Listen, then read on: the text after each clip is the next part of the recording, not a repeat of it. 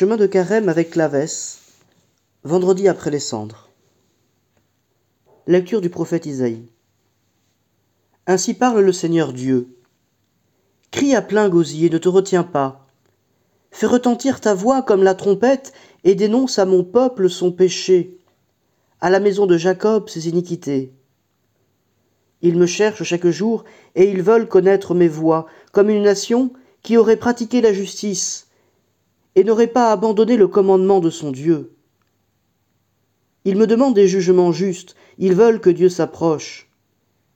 Que nous sert de jeûner si vous ne le voyez pas? D'humilier notre âme si vous n'y prenez pas garde?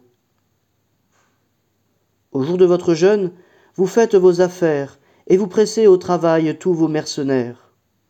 Voici, c'est en vous disputant et vous querellant que vous jeûnez, jusqu'à frapper du poing méchamment. Vous ne jeûnez pas en ce jour, de manière à faire écouter votre voix en haut.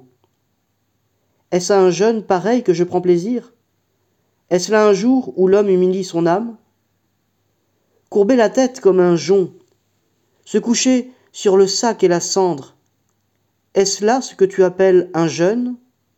Un jour agréable au Seigneur? Le jeûne que je choisis ne consiste-t-il pas en ceci?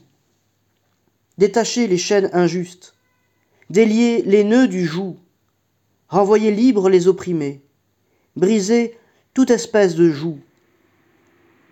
Ne consiste-t-il pas à rompre ton pain à celui qui a faim, à recueillir chez toi les malheureux sans asile? Si tu vois un homme nu, à le couvrir, à ne point te détourner de ta propre chair, alors ta lumière poindra comme l'aurore, et ta guérison germera promptement. Ta justice marchera devant toi, la gloire du Seigneur sera ton arrière-garde. Alors tu appelleras, et le Seigneur répondra. Tu crieras, et il dira, Me voici, car je suis miséricordieux, moi le Seigneur votre Dieu. Dans ce passage du prophète Isaïe, Dieu parle à son peuple. Il entend la voix des hommes qui voudraient faire sa rencontre, mais qui n'y parviennent pas. Que répond alors le Seigneur? Que pour faire sa rencontre, il ne suffit pas de suivre la lettre de la loi, aussi importante soit-elle, si l'on reste dans l'infidélité à l'esprit de la loi, qui est d'offrir d'un cœur véritablement pur un jour agréable au Seigneur. La rencontre du Seigneur dans ce carême est toute similaire. À quoi nous servirait de mortifier notre corps si nous n'abaissions pas notre âme jusqu'à une véritable humilité devant Dieu et devant les hommes? À quoi nous servirait de mortifier nos sens si cette mortification n'était pas pour nous une occasion de contempler Dieu c'est dans la miséricorde que Dieu se complaît, c'est-à-dire dans la vision de notre propre misère d'abord, dans son acceptation ensuite, et enfin dans son offrande à Dieu. C'est en vivant cette miséricorde du Seigneur et les œuvres qui s'y rattachent que se trouve le véritable service de Dieu. Disons donc que notre jeûne et nos efforts doivent avant tout exprimer la vérité de notre misère, la vérité de notre insuffisance.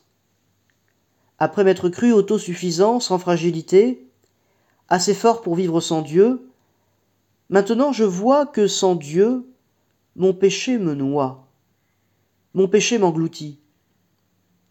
Si je ne vois pas avec sincérité la laideur de mon âme lorsqu'elle est privée de Dieu, alors tous mes efforts de carême seront vains.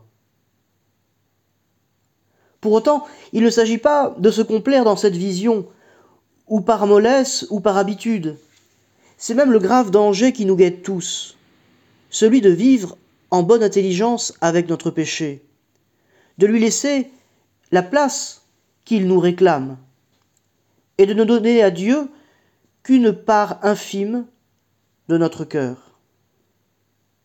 Laisser grandir le péché, c'est comme laisser grandir un monstre. Un jour ce ne seront plus seulement quelques coups qu'il nous donnera, mais la mort. Et si je ne l'arrête pas aujourd'hui, maintenant, demain, le mort, ce sera moi, mon cœur, ma pureté, et toute ma vie intime avec Dieu. Il faut donc faire servir tous mes sens à la contemplation de Dieu. Ma bouche sert à manger, eh bien elle servira à louer Dieu. Mes pieds servent à marcher, ils serviront à porter la parole de Dieu. Mes mains servent à créer et à donner, eh bien elles seront au service de Dieu à travers mon prochain. Le cœur de l'homme n'est pas fait pour la loi, mais pour Dieu. Me voici, nous dit le Seigneur, car je suis miséricordieux, moi le Seigneur votre Dieu.